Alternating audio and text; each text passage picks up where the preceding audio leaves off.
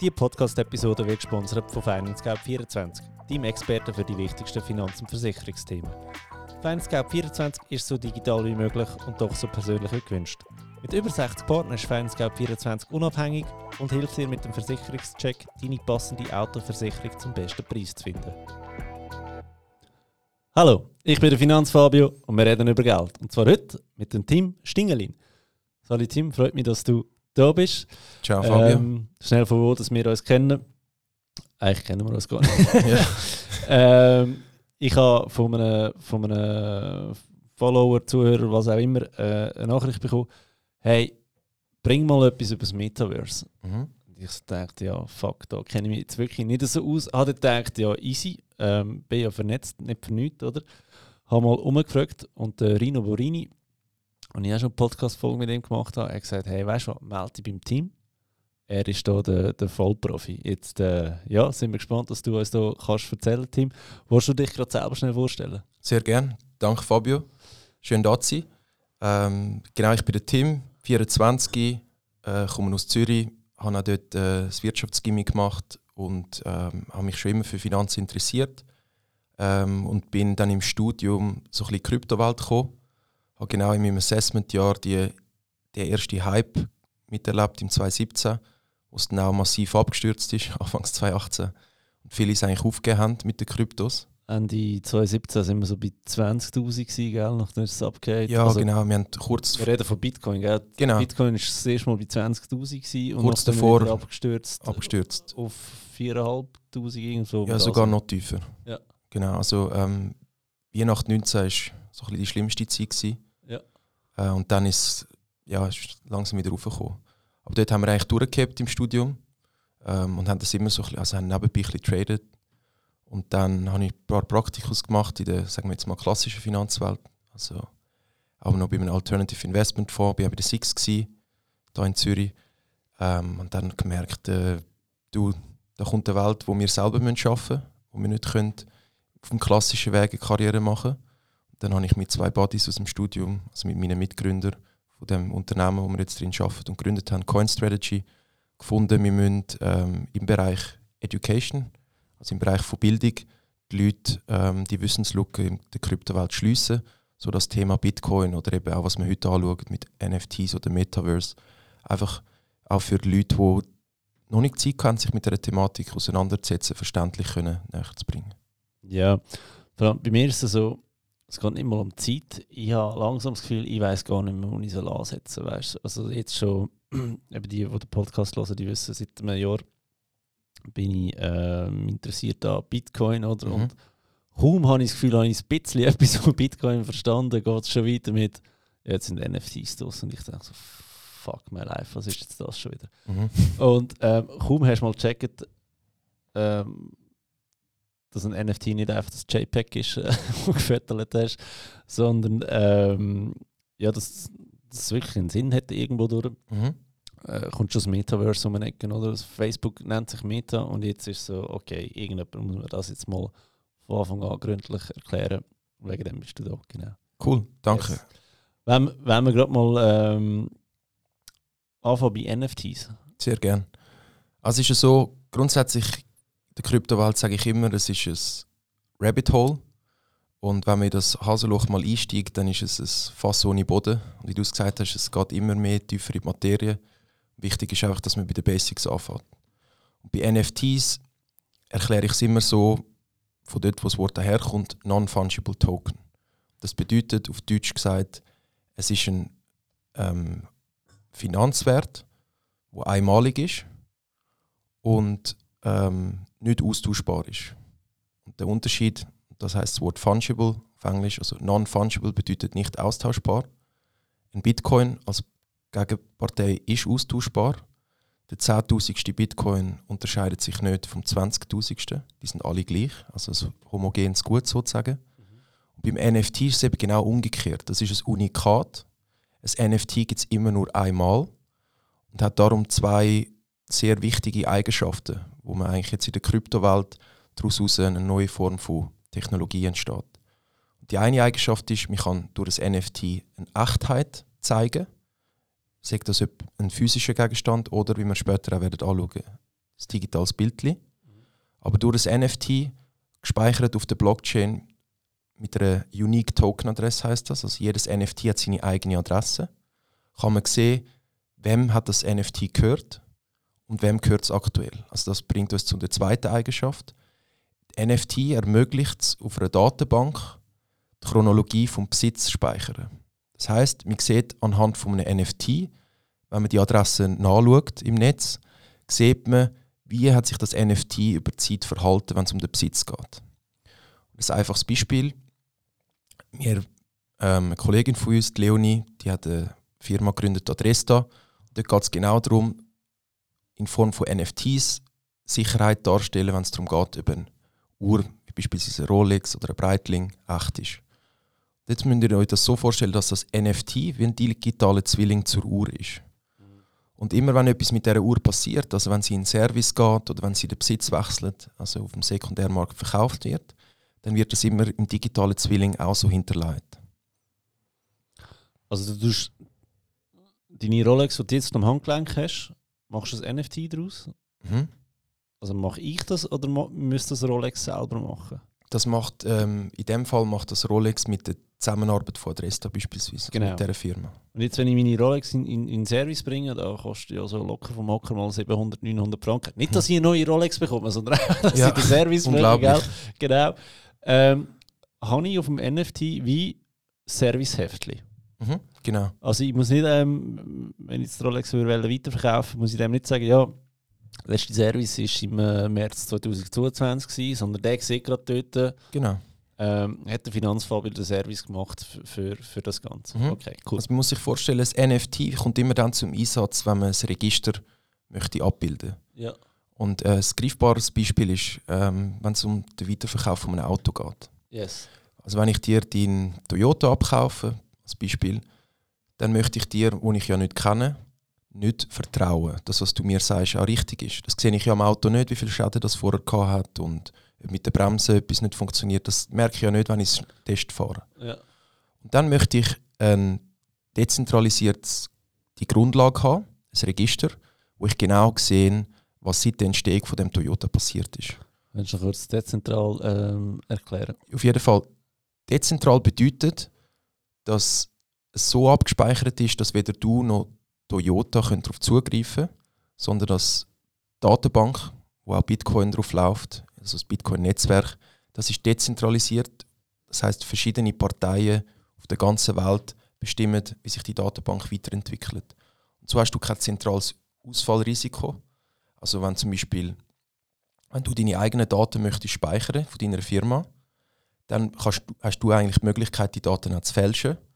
Hast, und hast auch äh, das Risiko, dass ein Hacker nur dich muss angreifen muss. Ja. Wenn jetzt aber eine Datenbank dezentralisiert ist, dann kann nicht eine Partei etwas in dieser Datenbank löschen oder ändern, weil das müssen alle bestätigen. Und ein Hacker, dem ist es fast unmöglich, die Datenbank zu hacken, weil er müsste gleichzeitig alle Parteien angreifen. Yes. Okay, verstanden. Also dann siehst du jetzt mit Toyota, du weißt nicht, ob er Schäden gehabt hat, aber du hast noch den im, im NFT innen, ähm, Zugriff. Was ist gegangen mit dem Auto? Genau. Ah, ja. Okay. Genau. Und das kann man auch, ähm, da fragt sich jetzt die Leute, wie, es, wie stellt man sicher, dass aufs NFT dann aber auch das reingeschrieben wird, was mit dem Toyota passiert ist.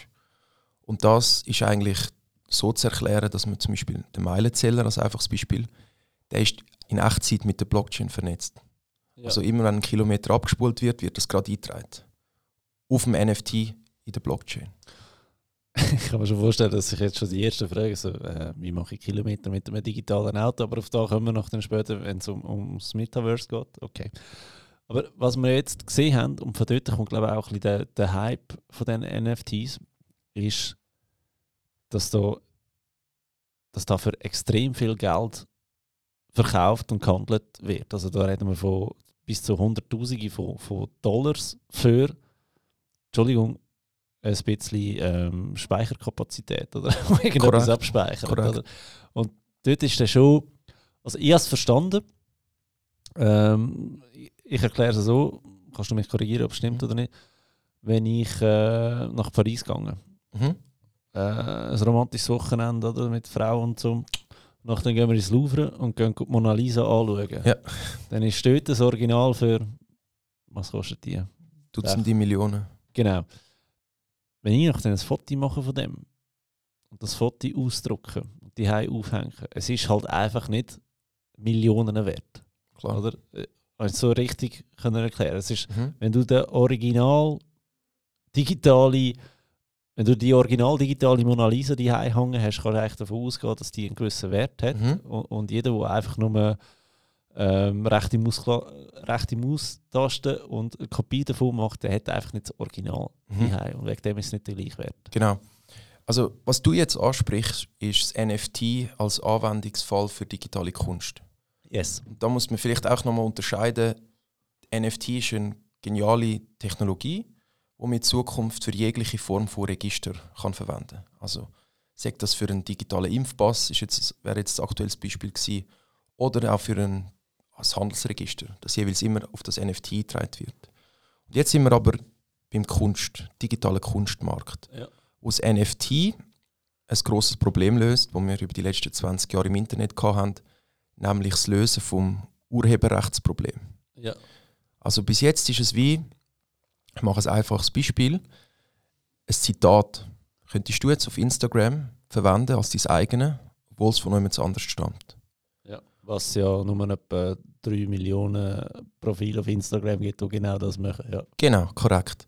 Und das NFT möchte jetzt eigentlich sicherstellen, dass wenn jemand etwas schafft, sagt das ein Zitat, ein Ton, ein Bild, jegliche Form von Kunst, das kann nachvollzogen werden, wer das war, wer das erschaffen hat.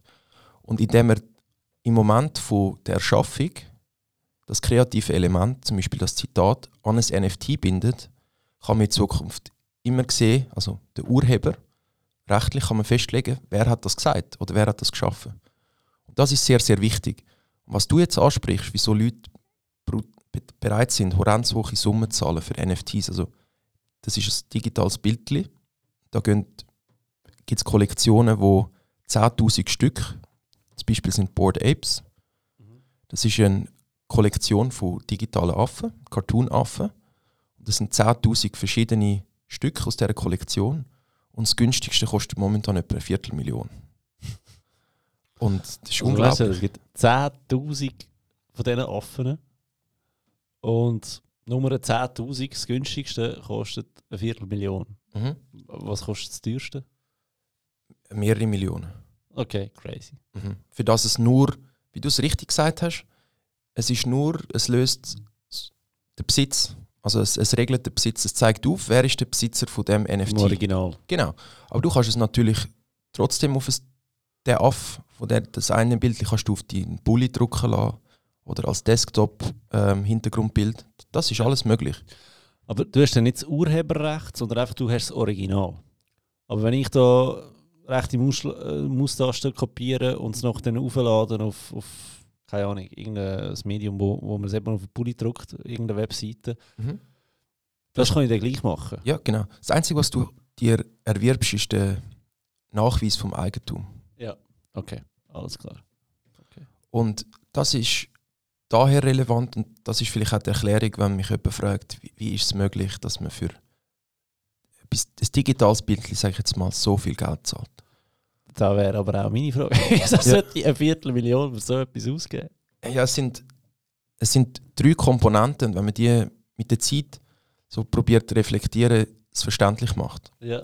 Und die eine ist ganz klar, dass wir haben Rückenwind von einem enormen Hype. Ja. Das muss man ganz klar feststellen. Aber eben, ist es nicht einfach ein Hype? Ich, jein. Okay. Sowohl ja als auch nein. Also Ja. ich erkläre das nachher. Nicht, was momentan abgeht in dem Markt, ist nicht nachhaltig. Also das werden wir nachher noch, kann ich nachher noch mehr dazu sagen.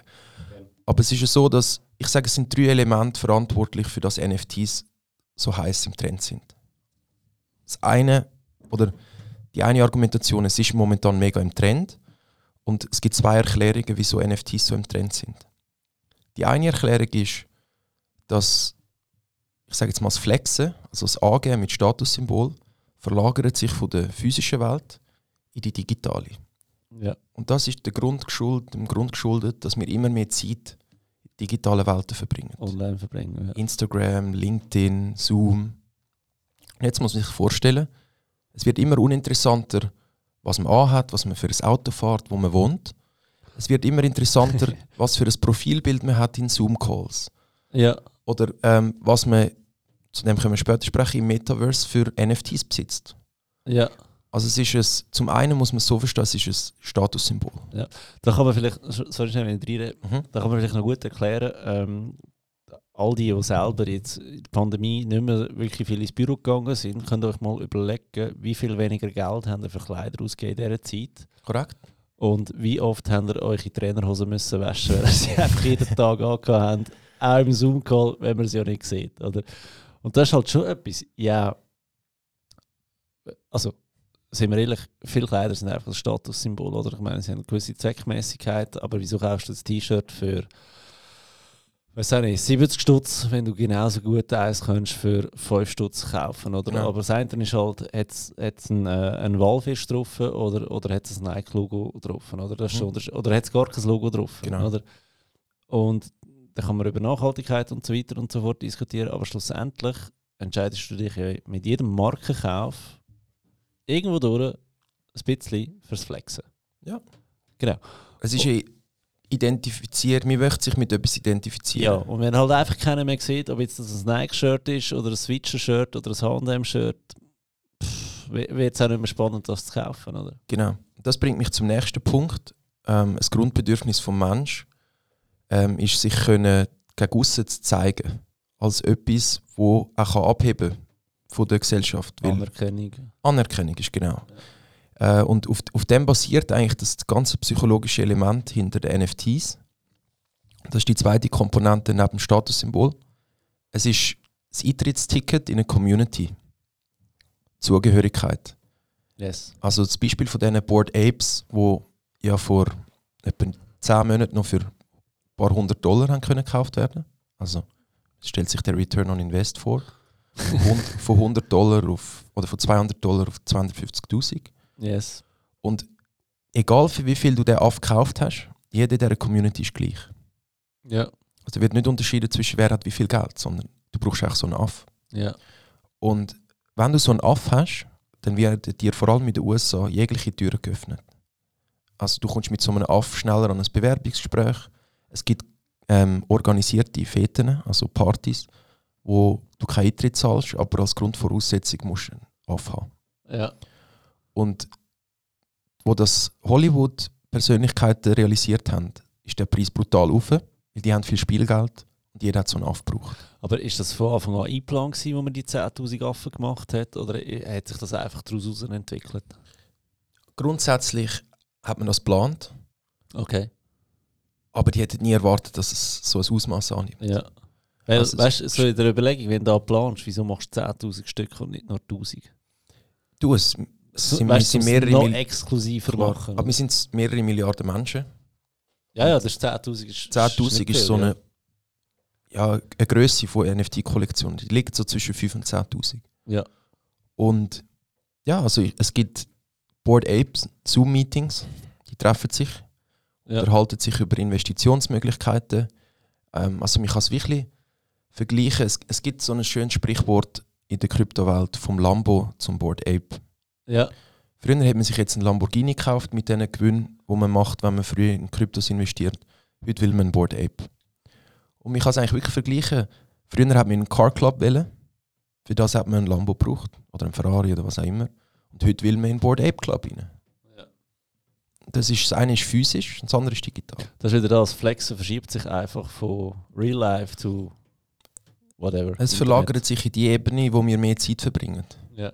Und Was das eigentlich auch Sinn macht, schlussendlich. total. Und gleich ist es immer ist es eine unglaubliche Vorstellung, oder? Ja, es macht auch Angst. Aber Also, weißt du, so muss ich sagen, ist ja ein mega interessanter Business Case im Sinne von nicht mal, ich kaufe es für 250.000 und verkaufe es dann irgendwann für 500.000 oder für 2 Millionen, sondern was bringt mir das Ganze noch an Netzwerk und an Beziehungen? Und das ist ja wirklich Korrekt. mega, mega spannend. Oder? Weil, was ich denke, was Leute Geld ausgeben für, für ähm, Rotary Club, Lions Club, weißt so ja, oder eine Mitgliedschaft in einem Golfclub. Mitgliedschaft in einem Golfclub und sind wir ehrlich, äh, wenn, ich die, wenn ich die dicken Bücher anschaue von vielen Golfspielern, aber nicht von allen, gell?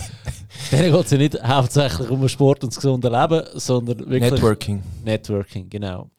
Und dann musst du halt schon sagen, ja, wenn ich etwas kaufe für 250'000 und das sehr wahrscheinlich in den nächsten paar Jahren noch kann verkaufen für gleich viel oder mehr, dann hat sich das vielleicht gelohnt, schon nur vom Networking-Aspekt Genau. her.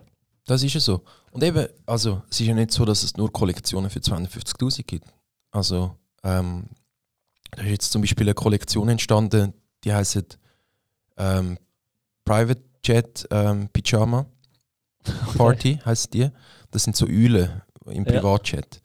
Und wir haben die von CoinStrategy angefangen zu posten und auch unserem Netzwerk empfehlen bei etwa 300 Dollar. Ja, Und die sind jetzt auch schon etwas Zehnfache wert. ja, Und ich glaube, der wird sich auch nochmal im Preis verdoppeln, verdreifachen. Hängt auch immer damit zu tun, wie lange wir den Rückenwind vom der Hype-Erscheinung Vom noch haben. Ja. Das bringt mich so ein bisschen zur nächsten Frage, die du gestellt hast, zu Recht. Ist das nachhaltig oder ist das interessant als Investment? ja, Es ist, auf Englisch würde man jetzt sagen, High Risk, High Reward. Also Ja. höchstes Risiko, hohe Entlöhnung. Aber das Risiko muss man auch können tragen. Und es, also es, eine Investition in ein NFT kann halt auch wirklich ein, eine Fehlinvestition sein, die man mit einem Totalverlust rechnen muss. absolut. Aber wie informierst du dich denn, was Trend ist oder was trendig wird? Das ist eigentlich die hohe Kunst, oder? Wa- Was Mhm. wird sich durchsetzen? Ich meine, Board Ape, du kannst immer noch mitmachen, Mhm. du brauchst einfach eine Viertelmillion. Mhm. Oh, Und das andere ist, da wo du jetzt gesagt hast, okay, bist jetzt ab 3000 dabei und du sagst ja, kann, kann sich noch verdreifachen, aber wie informierst du dich über da, oder? Mhm. Ja, das ist eine sehr gute Frage. Grundsätzlich ist es wie bei allem im Leben, du musst eine gewisse Visionskraft haben, um einen Trend zu erkennen. Wir brauchen auch Glück, genug früh dabei sein und man muss halt auch Geduld haben. Haben. Also es gibt ein Beispiel, CryptoPunks. Das ist eigentlich die erste und die bekannteste Kollektion nach wie vor, wo richtig viel ähm, gehandelt worden ist und auch sehr, sehr teuer ist. Das sind wir auch in dieser Gegend von den Board Apes. Und die hat man für 50 Dollar damals oder noch weniger können kaufen. Die sind dann auf ein paar Tausend und dann wieder im Wert zusammengefallen. Ja. Mit dem Bitcoin dort, wie wir es angesprochen haben, Anfang 18. Ja. Und viele haben die natürlich mit sehr viel Verlust bis zu 90% verkauft. Es gibt aber auch Leute, die haben sie durchgekippt. Zwei, drei Jahre. Ja. Und das ist dann von ein paar Hunderten wieder auf eine Viertelmillion. Okay. Und das heißt aber nicht, dass, wenn, wenn der Markt mal in den Bärmarkt geht und abschmiert, dass jede NFT-Kollektion sich wieder erholt. Also das möchte ich Ja. nicht damit sagen. Aber das ist jetzt gerade eine Frage, ähm, die sich bei mir aufdrängt. Es gibt nicht eine direkte Korrelation zwischen Bitcoin und NFTs. Ähm, wir haben die geschätzt, Ja, ähm, in einem wissenschaftlichen Paper sogar, haben wir die probiert zu schätzen. ja, Ähm, und es ist so, dass du musst unterscheiden zwischen gewissen Kollektionen und ähm, dem Gesamtmarkt. Ja. Viele Kollektionen schaffen es nicht, nachdem sie sie zusammenrührt, nochmal aufzustehen. Sind, Ja. sind ganz wenige. Und das sind die, die eigentlich als Investment langfristig sinnvoll sind. Also ich bin überzeugt, dass selbst ein CryptoPunk vielleicht nochmal auf 50 bis 80.000 Dollar zusammengeht was ja. immer noch enorm viel Geld ist. Aber weil es die älteste Kollektion ist und immer die älteste wird bleiben, denke ich, dass die nachhaltig gesagt auch in zehn Jahren noch den Wert wird haben und noch mehr, was sie heute hat. Aber Also so wie der Ursprung von dem Ganzen. ja, es sind einfach, es ist ja wie im klassischen Kunstmarkt. Es gibt gewisse Namen, sage ich jetzt mal Picasso, der ist so stark in unserem Bewusstsein drin und wird über Generationen weitergegeben, dass das einfach als Werterhaltungsmittel angesehen wird. Weißt du, warum auch immer? Ich meine, der Name Picasso sagt mir etwas, sagt dir etwas, aber wenn du mir 10 Bilder würdest an, anhängen und sagen, schau, zwei von denen sind ein Picasso, pff, keine Ahnung, aber weißt du. So. Es ist ja so, aber ich denke, wir erfinden so Anlagemöglichkeiten, einfach damit man kann sagen, auch eine Verschnaufspause hat. Hey, look, das ist jetzt Werterhaltungsmittel, Ja, dass man auch einen Zufluchtsort hat. Das ist ja da, wir, wir erfinden es. Also im Grundsatz ist es nur eine Idee, oder? Und das bringt mich eigentlich ganz, ganz weit runter zu Geld ist nur eine Idee. Oder ich meine, eine Zehnernote ist 10 Stutz. Genau, es hat keinen intrinsischen Wert. Es hat keinen Wert. Wenn du und ich nicht mehr daran glauben und du sagst, weißt du, ich gebe dir für die 10 Stutz jetzt nur noch ein Reiskorn, Mhm. ja, dann sind meine 10 Stutz eigentlich nicht mehr wert. Oder? Genau. Aber wenn du mir für die 10 Stutz halt eine Tonne Reis gibst, oder, ja, dann weiss ich, ich habe auch gegessen für den Rest von meinem Leben. Oder? Mhm. Also, das ist Geld ist nur eine Idee. Wegen dem können NFTs, die auch nur eine Idee sind, die irgendeiner mal gehabt hat, ich hoffe, er war betrunken dabei, das würde die ganze Geschichte noch gerne machen. Er hat eine Idee gehabt, hat einen Hype ausgelöst, wo jetzt mittlerweile ein Millionen- oder sogar ein Milliarden-Business ist. Oder? Mhm. Ich hoffe, er profitiert an jedem einzelnen NFT-Verkauf. Ist das irgendwie möglich als, als eine Grundtechnologie? Korrekt. Ähm, das ist entgegen dem physischen Kunsthandel eine sehr eine positive Errungenschaft. In der Blockchain, also auf dem Smart Contract, das ist ähm, mit der Technologie oder der, sagen wir, der Algorithmus auf der Blockchain, der regelt, dass der Urheber bei jeder weiteren Transaktion Royalties überkommt. Das yes. Geiles Business, ja. Mega. Das heißt, es ist viel inklusiver, das System. Auch für freischaffende Künstler, die ein Musikstück pro, ähm, beispielsweise produzieren. Das wird in Form von NFTs auch viel inklusiver sein. Also wenn das, das Musikstück so und so oft gelost wird, kommt er einen kleinen Beitrag ähm, Ja. von, über. Ich, ich möchte schnell Royalties erklären. Ähm, könnt ihr euch vorstellen, sagen wir Pokémon-Karten, Mhm. haben ja einen Hype. Ähm, du kaufst ein Päckchen, ich weiß nicht, was die ursprünglich gekostet haben, 7 Franken. Du hast Glück gehabt, hast ein Glurak drin. Mhm. Ähm, und du hast das Glurak vor 10 Jahren verkauft für, weiß ich nicht, 1000 Stutz. Schon viel Geld für so ein bisschen Plastik, oder? Und jetzt ist es aber so, dass das Glurak mittlerweile, weiß ich nicht, auch eine Viertelmillion Wert hat. Mhm. Und der, der das gekauft hat für 1000 Franken, verkauft es weiter für 250.000. Jetzt bist du als ursprünglicher Besitzer, hast zwar mal Freude gehabt an 1000 Franken, aber jetzt regst du dich auf, warum hast du es nicht behalten. Mhm. Und mit den Royalties läuft es eigentlich so, du hast es zwar einmal verkauft für 1000, aber wenn es der andere für 250.000 verkauft, hast du vielleicht 10% dran. Das heisst, es spült er nochmal 25.000 in die Korrekt. Kasse. Und wenn es der wieder verkauft, sagen wir für 5 Millionen, spült es dir vielleicht nochmal 10% rein, das heisst wieder 500'000. Und das immer im ersten, was gemacht hat. Oder Urheber. Auch, oder auch in allen Zwischenhändlern. Nur der im Urheber. Und das ist natürlich ein mega geiles Business, oder? Weil du verdienst immer und immer und immer wieder dran, Korrekt. sobald es gehandelt wird. Mhm. Nice. Genau. Und was auch noch spannend ist, was du gesagt hast, Wert aus dem Nichts schaffen. Ähm, muss man sagen, und das ist der Grund, wieso gewisse NFT-Kollektionen so viel Wert haben. Es ist eine Frage von Angebot und Nachfrage, wie alles in der Wirtschaft eigentlich. Und ich mache ein anderes Beispiel. Es gibt eine NFT-Kollektion, die heißt Meta Clubbers. Ähm, dort ist man ab 100.000 dabei, glaube ich weiß nicht, ich habe schon länger nicht mehr geschaut. Aber bei den Meta Clubs ist es so, dass man eben nicht nur digitale Kunst besitzt, sondern du hast wie beim Board Ape, wo dir Zutritt in einen gewisse Kreise verschafft, hast du beim Meta Clubber einen Nutzen. Also das ist eine, eine Art Bild, digitales Bildchen, wo gleichzeitig ein Ticket ist für Online-Konzerte im Metaverse. Ja. Und du kannst, das ist jetzt die nächste Generation, das sind sogenannte Smart NFTs, also die gescheiten NFTs, NFTs 2.0. Die sind eben nicht statisch, sondern die können sich verändern und wachsen. Jetzt ist es so, dass wenn du das NFT besitzt aus dieser Meta Clubbers Kollektion, dann kannst du das wie auslehnen für einzelne Online-Konzerte. Und so Geld damit verdienen. Ähnlich wie die Leute, die, sagen wir mal, ich, ich bin Real Madrid-Fan Mhm. ähm, und es Du ist mega, ein Jahresabo zum Match zu schauen, aber kannst nicht an jeden Match gehen. genau. Und dann tust du deine Saisonkarte auf dem Sekundärmarkt für einzelne Spiele auslehnen. Ja. Und das passiert mit NFTs in Zukunft. Okay. Crazy. Eben, es sind so viele Anwendungen, oder? Und ist auch wieder Genau. ein Wert, wo. Wie lange gibt es NFTs schon? Also der, sagen wir mal, der Hype ist gekommen, hat angefangen ungefähr vor einem Jahr. Ja. Wir haben es schon ein bisschen vorher natürlich kennengelernt, aber wo, wo es wirklich, also der Board Ape beispielsweise, der ist noch kein Jahr alt. Ja. Okay.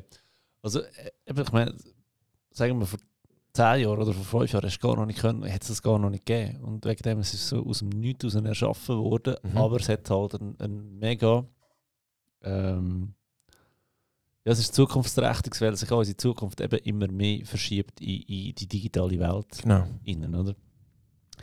Weißt du, erinnert es mich auch ein bisschen daran. Ähm, ich wüsste jetzt zum Beispiel selber nicht, wie ich ein NFT kaufe. Oder da, bist Mhm. du, das ist ja wieder dein, dein Bereich, du hilfst da in diesem Bereich, oder? Genau, ja.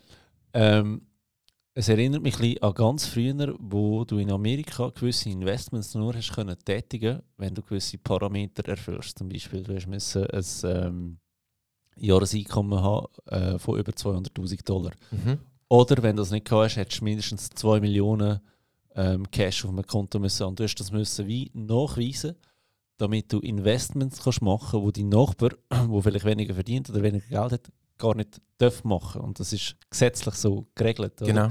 Und das ist so auch eines von den, die Reichen werden reicher, weil Mhm. du hast mehr Risiko und hast dafür mehr Rendite können erzielen. Aber das Risiko musst du auch irgendwie können tragen. Und damals haben das so gelöst. Wir schauen mal, was der verdient oder wir schauen, was der schon auf der Seite hat. Mhm. Ähm, so wie du vorhin gesagt hast, High Risk, High Reward. Und heute dunkt es mir, sind wir in einer ähnlichen Schiene, aber da geht es nicht mehr darum, wie viel Geld das du hast, sondern Wie viel Wissen? wie viel Wissen, wie technisch fit bist du, um es überhaupt können. Ich meine, logisch mittlerweile, wenn, wenn, wenn ein NFT 250.000 Franken kostet, musst du auch ein gewisses, musst ein bisschen etwas auf der Seite haben, Klar. um, zum können. Aber die erste Hürde ist, wie auch Bitcoin schon, die technische, oder? Mhm. Und das finde ich mega spannend an dieser Entwicklung. Also du musst eigentlich, und wegen dem haben die Banken ein bisschen Mühe, in dieser ganzen Geschichte mitzuheben, weil sie das technische Verständnis gar nicht haben für das Ganze. Also der 0815 Bankberater, ich sage, wenn ich mich schon als Finanzfabel schwierig tue, das Zeug zu kaufen, Mhm. ähm, wie, wie will das ein, Entschuldigung, Boomer seinen Leuten erklären, wenn er nicht weiß, wie es funktioniert, oder? Genau. Also das ist sehr wichtig, was du ansprichst. In der Kryptowelt im Allgemeinen. Das hat mit Bitcoin angefangen. Das geht jetzt über NFTs, Metaverse. Das ist im Bereich DeFi. Überall ist es so. Was DeFi ist wieder. Dezentralisierte Finanzen, genau. ja. Wo du über Blockchain schaffst und kein Finanzintermediär wie eine Bank. Yes. Einfach gesagt. Und das Coole daran ist, wir als, ich sage jetzt mal, Generation Z, Y, müssen Wissen haben. Und das ist technologisches Wissen. Und gleichzeitig musst du auch in Communities dabei sein.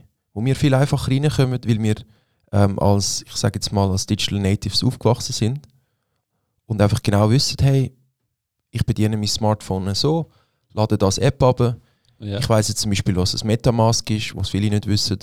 Also nicht. das, das dezentralisiertes Wallet, wo du Ja. brauchst, um Okay. Ethereum draufladen und dann anschliessen an eine Online NFT-Handelsplattform. Ja, okay. Also man muss sich vorstellen, es ist eine Webseite, die heißt OpenSea. Das ist jetzt die bekannteste von allen, von diesen NFT-Handelsplattformen. Mhm. Dort gehst, gehst, gehst, gehst normal ein auf Google OpenSea und nachher musst du dein Wallet verbinden. Und das ist so ein bisschen, jetzt kommen wir in einen, das ist nochmal ein neuer Begriff, ins Web 3 rein.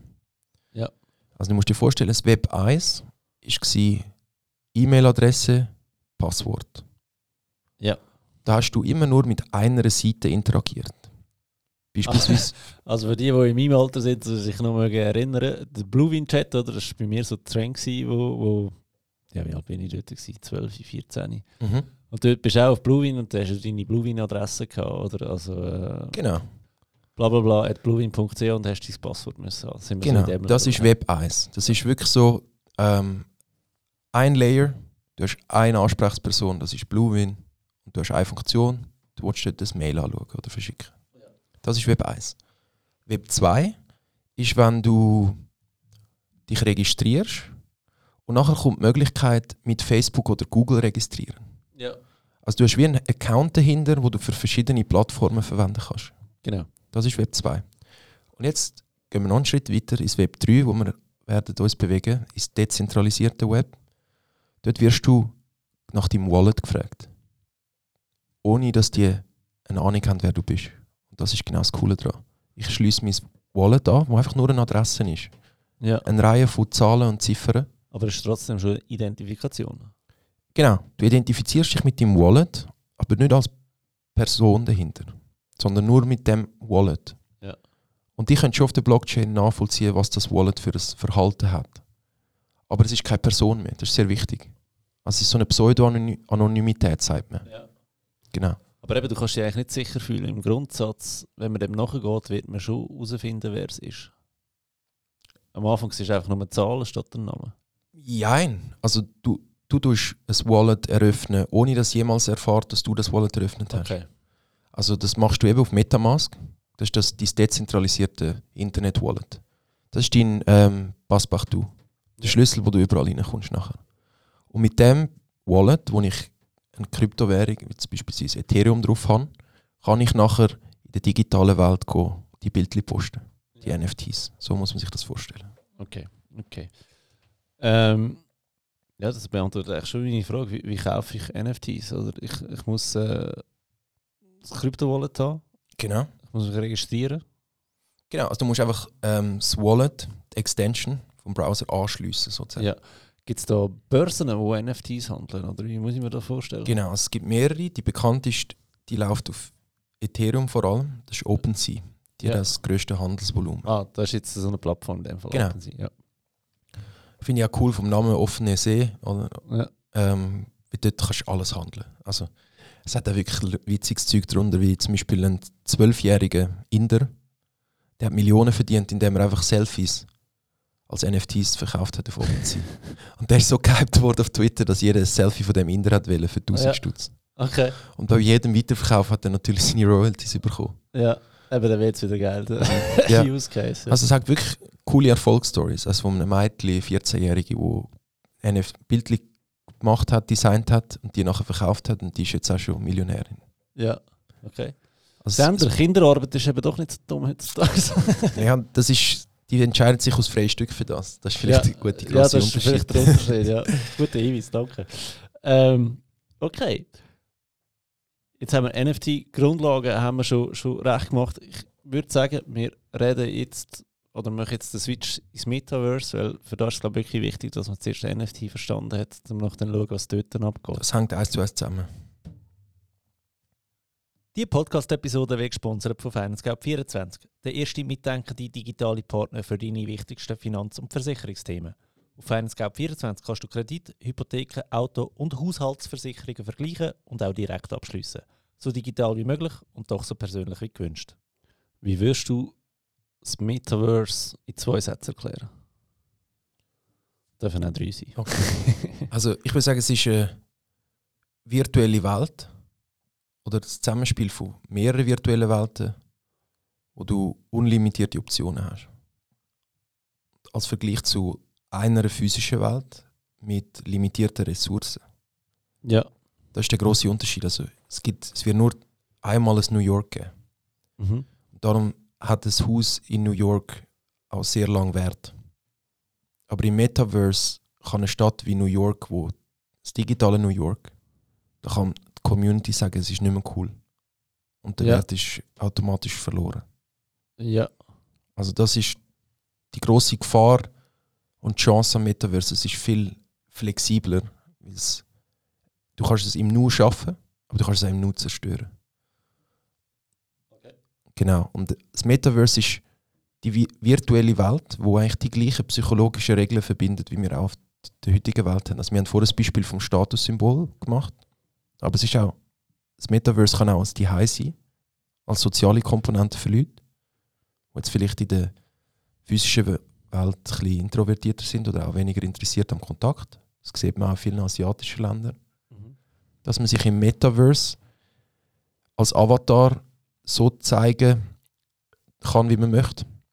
Ja. Also, das klingt jetzt vielleicht, äh, also es ist jetzt sehr philosophisch, aber in der physischen Welt kommst du einen Körper über, den suchst du dir nicht aus.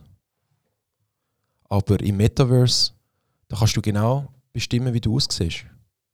Du kannst beispielsweise sagen, ich möchte ein Weibli oder ein Männchen sein, ich möchte die und die Klamotten tragen und ich möchte mich gegen aussen als das und das geben. Und das ist für viele Leute eine, eine Möglichkeit, sich neu zu erfinden. Und gerade jetzt, heute, wo wir die Thematik haben mit Diversity und ja, man fühlt sich als etwas anderes, als man physisch darstellt. Das Wird mit einem Klick korrigiert, oder? genau. Ja. Und das kann man jetzt gut oder schlecht finden, aber es ist, darum sage ich, die Möglichkeiten sind unlimitiert. Mhm. Und vor allem mit zusammen, wenn es zusammenspielt zu AI, also Artif künstliche Intelligenz, Artificial Intelligence, wenn das reinkommt, dann ist es im Metaverse gibt es auch sehr coole Sachen. Ich mache jetzt ein Beispiel. Gehen wir davon aus, ich wäre jetzt Chines und könnte kein Deutsch. Ja. Dann könnte mir den Podcast jetzt im Metaverse machen und AI würde direkt meine Stimme auf Deutsch übersetzen. Ja. Also es gibt viele Möglichkeiten oder ich kann dir ein anderes Beispiel machen. Es gibt sogenannte Blockchain-Games im Metaverse, wo eine In-Game-Ökonomie, also ein Spiel, eigentlich eine Währung haben im Spiel, wo du an Dollar bindest und für Leute aus dritten Weltländern die Möglichkeit gibt, online zu arbeiten und Geld zu verdienen. Das ist für viele nicht greifbar, aber darum ist in meinen Augen das Metaverse auch etwas Inklusives. Und Kryptowelt sowieso. Da gibt es zum Beispiel Star Atlas, das ist ein Raumschiffspiel, Ja. wo es darum geht, ähm, mit einem Raumschiff die Galaxie zu entdecken. Und dort in dem Spiel braucht es Raumschiffbauer und Piloten. Ja. Genau. Und gleichzeitig kannst du aber auch, ähm, wenn du viel Zeit in dem Spiel verbringst und Geld ausgibst im Spiel, kannst du auch Bodyguards haben. Und da gibt es Leute aus Indonesien oder Pakistan, die nichts anderes machen, als nur dein Raumschiff flicken. Ja. Und du gibst denen für das 3 Dollar am Tag. Und mit dem verdienen sie wesentlich mehr, als sie würden machen, indem sie würden physisch schuften. Ja. Und das ist, denke ich, das Aber Interessanteste. weißt du, wieso, wieso zahlst du ihnen 3 Dollar am Tag? Also, finde ich gut, dass die Geld verdienen, aber im, im Ding so, wieso macht das nicht das Programm? Wieso muss ein Mensch das Programm bedienen? äh, weil es eine Möglichkeit ist, so Wert zu transferieren, vom Reichen zum Armen. Also die Spiele sind wirklich zum Teil auch so inklusiv gemacht, damit man eigentlich Stellen schaffen kann. Ja. Aber wieso zahlst du denn nicht gerade richtig fair? Ich meine, 3 Dollar, ja, Indonesien mag das viel sein, aber so fair wäre ja eigentlich, wenn du einen Stundensatz würdest geben von ich nicht, 15, 18, 20 Dollar, oder? Angebot und Nachfrage. Ja. Da kommt in dem, im Metaverse kommt einer zu dir und sagt, ich möchte 2 Dollar am Tag in mein Wallet. Ja. Und ich weiß jetzt nicht, ist nicht jeder Mensch von sich aus eine Stiftung und nimmt dann den für 18 Dollar. Ja. Okay. Aber so muss man sich das vorstellen. Es wird, ähm, oder vielleicht ein greifbares Beispiel: Sprachkurs. Ja. Viele äh, Eltern schicken ihre jugendlichen Kinder auf England oder auf Südfrankreich in der Sommerferien zum Sprachlernen. In Zukunft schließt man sie als Metaverse an. Da sind sie in einem Klassenzimmer mit anderen Avataren und lernen die Sprache. Und du Aber dann kannst du ja gar nicht mehr saufen. Dann macht das Sprachmental gar keinen Sinn mehr. das ist ja so. Und ich auch andere Sachen nicht. Wie das viele Sprachaufenthalte ins Zweckfremden. Aber ja, nein, das ist ja so. Also Brot kannst du nicht, also Brot und Spiele sagt mir, haltet uns fit. Ja. Äh, Im zynischen Ausdruck, wegen dem bleiben wir im Hamsterrad, wegen Brot und Spiele, damit wir uns das weiterhin leisten können. Brot ist schwierig in einer virtuellen Welt. Also Ja. aufs Häuschen gehen und essen, das werden wir immer müssen. Ja. Also auch wenn es irgendwann so weit geht, dass wir in so Automat leben, als tra sogenannte Transhumanisten, dann Aber weißt, du, wenn du sagst, irgendwann wird das so sein, kannst du uns so einen Zeitrahmen geben?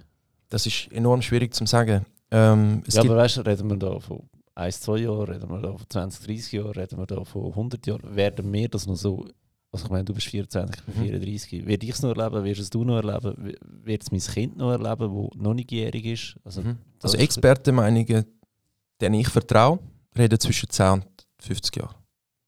Das ist, ein, Gut, das ist immer noch grosse Sch- ist eine grosse Spannung, Spannung. ja. Ja. Ähm, ich, ich schätze es eher bei 10 als bei 50. Weil, Okay. weil technologische Fortschritt ist exponentiell.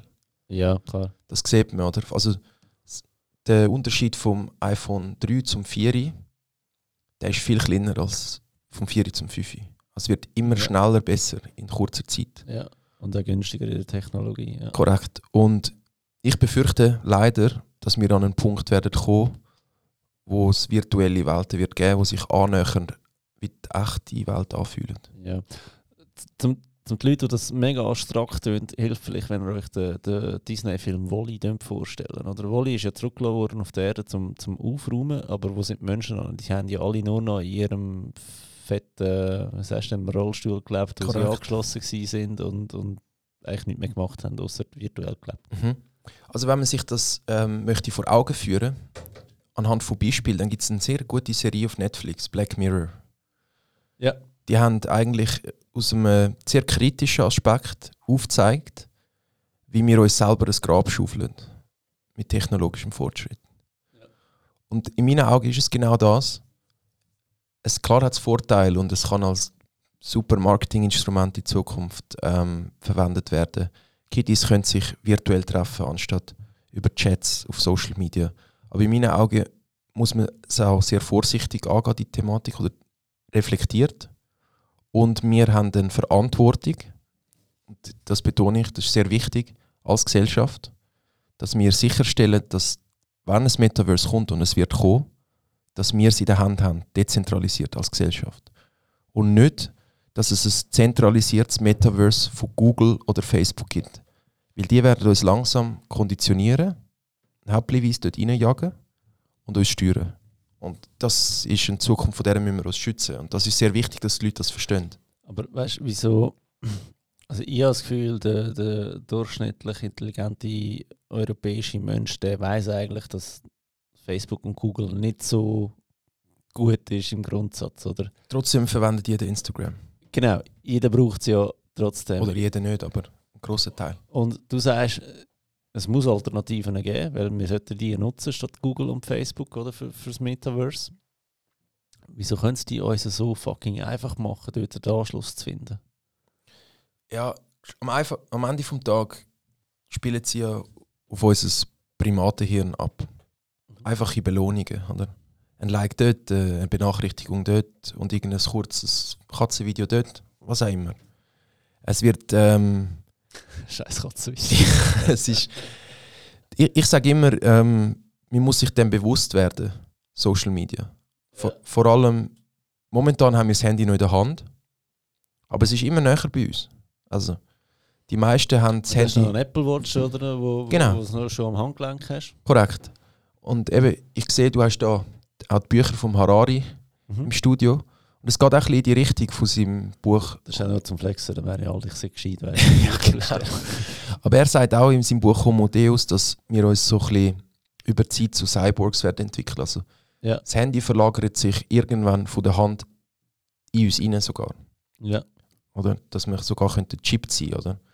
Das, das kann ich mir auch vorstellen, dass uns das verkauft wird als ja, das tut, dies, das tut deine Temperatur, das tut deinen Puls messen, das ist zu deiner eigenen Sicherheit. So wird es uns ja verkauft. Aber es ist Datensammlung Genau. am Ende vom Tag. Korrekt. Und ähm, klar, du hast jetzt einen durchschnittlich Intelligenten angesprochen, aber es ist halt die Verblödung vom Mensch findet durch die Herdeneffekt statt. Dass, dass so, sogar reflektierte Leute irgendwann sich gezwungen fühlen, sich zu Sachen anzuschliessen.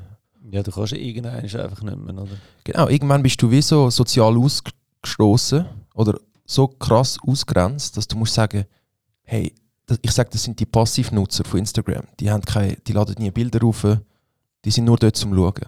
Ja. Einfach weil sie Angst haben, etwas zu verpassen. Ein bisschen kannst du mitreden, ja. Genau. Oder ein anderes Beispiel auch, Technik. Ähm, ich kenne jemanden, der ums Verrecken kein, ähm, wie sagst du, das Handy tut, tut sich ja Gesichtserkennung oder entsperren, oder? Mhm. Und er, er wehrt sich dagegen und will immer eins mit Fingerabdrucksensor, oder? Einfach, weil er sich dann besser fühlt. Aber wenn die neue iPhone-Reihe anschaust, jetzt gibt es noch die iPhones SE, Mhm. wo das noch kannst machen und noch dann, wenn sie die nicht mehr haben oder sagen, okay, jetzt ist es gleich günstiger, wenn wir einfach nur noch ähm, über Gesichtserkennung entsperren, dann wird er gar keins mehr können kaufen und irgendeiner schließt sein Handy ab, dann Korrekt. wird er es müssen kaufen, also er wird so langsam zum ja. Es ist ja so, du wirst ja geformt über die Zeit. Es ist wie Leute, die in der Geschäftswelt noch wollen mit Briefen hantieren. Die Ja. sind weg vom Fenster, weil Ja. Konkurrenz mit E-Mails schneller bei den Kunden ist. Ja. Das jetzt, es ist ein blödes Beispiel, aber es ist genau das.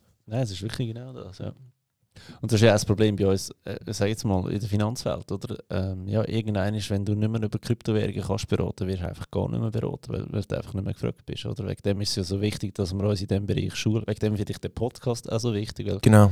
weil du erklärst jetzt was, du erklärst es mega gut, übrigens, darf ich auch sagen. Danke vielmals, das freut mich. Ähm, was ist ein NFT, wo man immer davon gehört hat, aber sich richtig damit auseinandersetzen, oder? Das ist so schwierig, oder? Mhm. Und jetzt als Metaverse, ich meine, da wäre da wär jetzt noch paar Golden Nuggets kommen, wo du einfach mal musst verinnerlichen, oder? Wie, wie krass das, das wird sein, oder? Virtuelles Land ist ein grosses Thema. Also, Das ist also etwas, ich meine, ich, wir sind jetzt hier im Büro, oder, wo, wo von unserem Land steht, also von unserem Land, äh, mein Vater hat das mal gekauft. gehabt.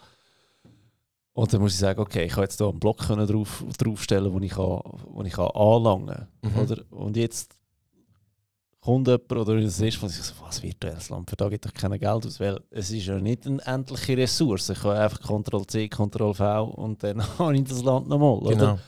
Aber ja, erklär uns das mal bitte. Ja, es ist ja so, also es gibt ein cooles Paper, ähm, wo auch Leute von der Uni St. Gallen daran beteiligt sind, um so ein bisschen herauszufinden, wissenschaftlich, wie entsteht Wert Ja. auf virtuellem Land. Das wird gemessen in sogenannten Parcels, das sind so Quadratli. Und die kann man zum Beispiel auf OpenSea auch handeln. Also So. im Real Life Quadratmeter oder was? Genau. Ja. Und so ein Quadratmeter, also es ist dann mehr so, es ist, ist dann eine, eine größere Fläche, aber für die wird auch schon 10'000 und drüber gezahlt. Ja. Und ähm, da hat auch schon eine Hunderte von Tausenden gezahlt, um der virtuelle Nachbar vom Snoop Dogg zu sein. Also das ist die eine Komponente. Deine Nachbarn sind relevant und wie nah bist du am Stadtzentrum? Hey, sorry, jetzt muss ich schnell einen Witz erzählen. Ja, sicher. Ich, ich meine überhaupt nicht böse, hat mich nicht falsch verstanden. Schieß los. Und ich darf es so erzählen, weil meine Frau ist Jugo. Also, ein Arzt und ein Jugo kaufen beide genau das gleiche Haus Mhm. nebeneinander. Genau das gleiche Haus, die gleiche Aussicht, die gleiche Quadratmeter, gleiche Küche, alles gleich. Mhm. Und nachher geht der Jugo zum Arzt und sagt, hast du gewusst, dass mein Haus mehr wert ist? Das ist so ein Scheissdreck, ich meine. Es ist genau das gleiche Haus, wir haben genau, genau die gleiche Aussicht. Wieso sollte jetzt dein Haus mehr wert sein? Ja, weißt du, mein Nachbar ist Arzt. Ja. Meiner ist Jugo. ja. es ist genau das. Eben alle Jugos geraten und und und. Ich liebe euch, meine Frau ist äh, geraten. Es ist wirklich nicht böse gewesen, aber ich finde den Witz so lustig. Und es, Es geht genau in die Richtung. Genau, Genau. an das erinnert, ja. Und es ist wieder Angebot von Nachfrage gemischt mit, liegt es im Trend oder nicht? Jetzt in diesem Metaverse es die zu haben oder nicht? Ja. Aber wenn, ich, wenn, wenn das jetzt wirklich so in die Realität sich umsetzt, dass immer mehr Menschen werden, sagen wir mal am Anfang, eine halbe Stunde, eine Stunde, zwei Stunden, vier Stunden, irgendwann den ganzen Tag im Metaverse verbringen, dann ist es natürlich sehr relevant, wie meine Metaverse-Wohnung aussieht, was für ein Metaverse-Auto ich fahre. Und dort kommen die NFTs ins Spiel. Ja, wenn, wenn du doch dann die Leute nicht mehr zu dir einladest im echten Leben, sondern in deine virtuelle ähm, Crib Genau, verschiebt sich der Flex. äh, verschiebt, und das sind wir dem Thema von vorhin, oder mit der Rolex, genau. Mhm. Und jetzt das Auto nochmal angesprochen, oder? Ja. Ähm, wie bewege ich mich im Metaverse? Das ist eine gute Frage. Kann ich da nicht einfach so wie auf Google sagen, Las Vegas und nachher habe ich Google Street View und kann durch Vegas rumlaufen?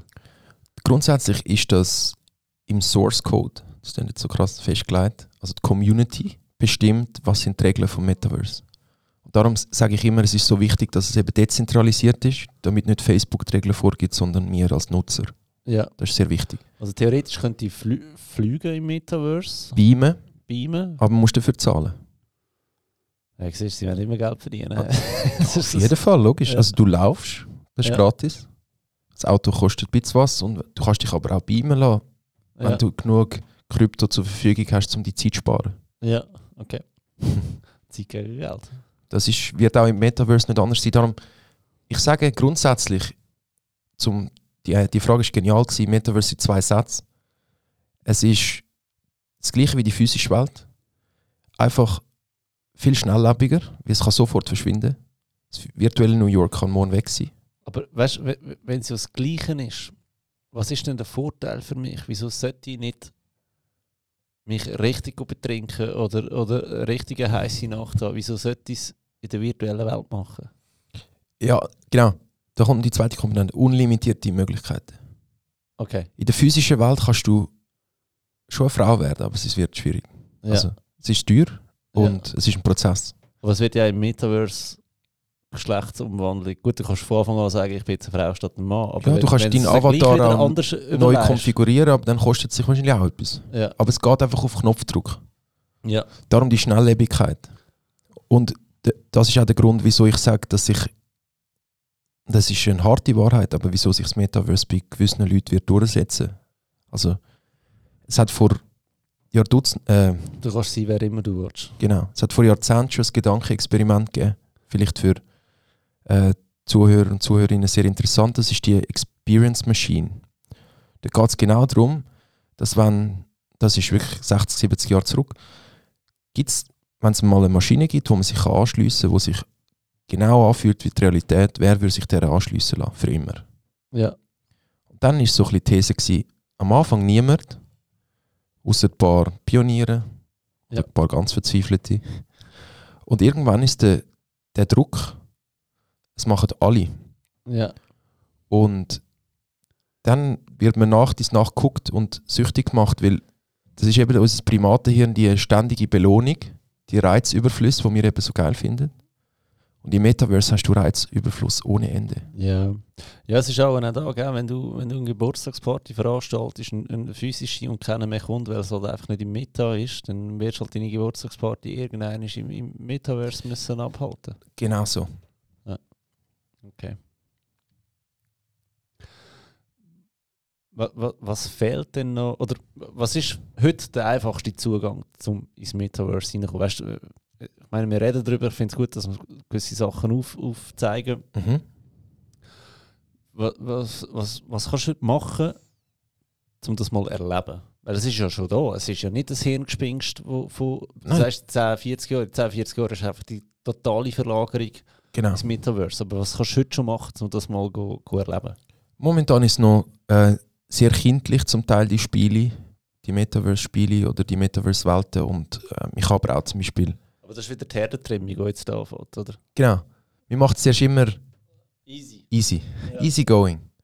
Oder mir fährt zuerst an mit Cart- Cartoon-Äffli, das gleiche im Metaverse. Es, sind zuerst, es wird zuerst so als Witz und als kindlich, bis es immer realer wird. Weil direkt in die Realität das für uns überfordern.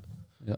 Aber ganz einfach, du brauchst eine VR-Brille. Also von Oculus beispielsweise. Ja, was kostet die so? Weißt du, um den Ähm, Leuten zu zeigen, was deine Einstiegshürde heute ist? Ja, ich glaube, du kommst zwischen 500 und 1000 kommst du die ersten Modelle Ja. Aber dann musst du auch einen PC haben, der ein bisschen Rechenleistung hat. Ja, nein, grundsätzlich musst du dann einfach das Programm auf der Brille haben. Ja. Mhm. Okay. Also du brauchst nicht so viel Hardware. Und ich, ich, es gibt auch welche, du kannst auch aus China günstige bestellen. Also Ja, ab 300, 400 bist du dabei. okay. Und die Qualität hat halt dann seinen Preis. Aber was du zum Beispiel kannst, du kannst den Machu Picchu anschauen. Ja, Also, es gibt so ein Programm, wo die sieben Weltwunder kannst anschauen okay. Und in Zukunft wirst du alles können machen. Du kannst ins Kino gehen. Also, das ist jetzt das Beispiel, wo ich würde sagen, wenn ich jetzt, meine Freundin ist von Südafrika. Und wenn sie jetzt zum Beispiel in Cape Town wäre und ich in Zürich wäre und wir trotzdem hätte, Lust hätte, zusammen ins Kino zu gehen, dann würden wir das im Metaverse machen. Das wäre jetzt vielleicht ein von diesen Anwendungsfällen, wo ich würde sagen, ich würde, da wäre ich dabei. Ja, Weil es einfach cooler ist, das Gefühl haben, wir hocken in einem Kino mit Surround System, obwohl es eigentlich die Heidenstube ist. ja, okay. Okay, verstehe ich. Aber kein Popcorn. Popcorn, jein. Also du kannst sie ja machen und trotzdem in der Hand haben und essen. Ja, okay. Ähm, aber ja, grundsätzlich wird sich das, da gibt es noch keine Lösung, außer du hast vorher, ähm, ja, die haben schon ein bisschen philosophiert darüber, mit Röhren und so, Ja, um sich künstlich ernähren. Ich weiß nicht, so weit wollen wir jetzt nicht gehen, aber aufs Häuschen gehen und da wäre das so richtig Matrix-Style. das wäre dann voll crazy. Und, aufwacht und ja, okay. Korrekt. Aber eben aufs Häuschen gehen und ähm, essen und trinken, das geht Da natürlich nicht. Also du brauchst eigentlich als Einstiegshürde, die sind zwischen 500 und 1000 Stutz für so eine äh, Brille. Und dann wirst du ja auch da die, die Händchen dazu haben oder was es auch immer ist, die Ja, also das zahlst du natürlich alles oben drauf. Also, Ja, aber dann wärst du eigentlich schon mal set zum go testen und ich nehme an, du wirst können go virtuell pokern heute statt auf Pokerstars. Hast du das Gefühl, hockst du am Tisch, korrekt. Ähm, all diese Sachen. Und jetzt nochmal zurück zum, wir haben vorhin gesagt, wie man sich bewegt, du hast gesagt Beamen, Mhm. aber auch Autos. Mhm. Und das führt ja dann wieder zu dem Punkt, wie schon bei der Rolex, ja, was nützt mir der Ferrari in der Garage, wenn ich nie mehr anfahre, wenn ich, wenn ich nach dem Metaverse bin? Also werde ich den Ferrari müssen haben oder wollen haben Mhm. im Metaverse. Mhm. Und der wird aber auch zum Preis von einem richtigen Ferrari verkauft, weil es soll ja immer noch der Flex sein. Am Anfang vielleicht noch nicht. Ja, dann musst du noch einen holen. so, so schnell wie möglich. Genau, also ja, die wird man sicher auf dem Sekundärmarkt dann können handeln im Metaverse. Aber am Anfang schätze ich es so ein, dass man vielleicht bei einem Zehntel oder bei einem Fünftel vom Echtwert startet. Ja. Und Es ist immer gemessen, wie viel Zeit die Menschheit als Gesamtes in welcher Welt bewegt. Also irgendwann werden auch die Produkte in der physischen Welt günstiger werden. Weil die Nachfrage schwindet. Ja. Okay. Aber, aber wenn jetzt. Für mich wäre ja der grosse Vorteil von, von einem Ferrari in der, in der Mittelwelt, dass ich das Gefühl habe, der Unterhalt wäre noch günstig, weil der kann ja theoretisch nicht kaputt gehen. Aber eben, Ja. das ist auch eine Theorie, oder? Genau, das ist wieder von der Regelung vom Metaverse abhängig. Aber wenn die Community findet, ein Ferrari hat auch im Metaverse Abnutzung, dann Ja. muss man den auch in den Service bringen, damit eben zum Beispiel der Filipino oder der aus Senegal kann im Metaverse in der Werkstatt arbeiten. Weißt du, ich stelle mir jetzt gerade so vor, wie ich in der Ferrari-Garage fahre und mir einen Avatar erklärt, hey, es tut mir nicht mega leid, aber bis wir da Ersatzteile haben, es drei Wochen. Und ich denke so, Alter, was du verarschen, drück einfach irgendeinen Knopf, Mann. Ja, es ist crazy. Aber es geht in die Richtung, Ja, oder? Ja.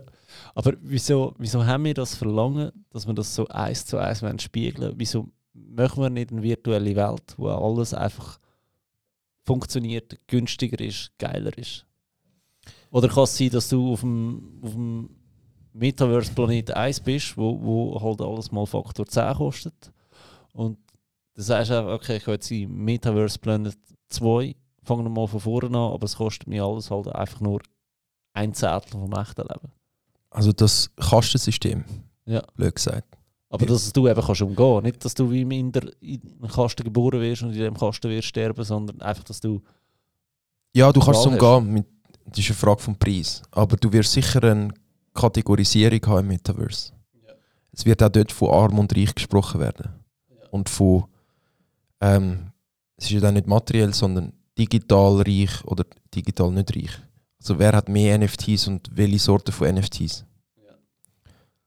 Aber grundsätzlich, ähm, zum so ein bisschen die Psyche vom Mensch, das mein Lieblingsbuch dort ist ähm, der soziale Vergleich von Leon Festinger.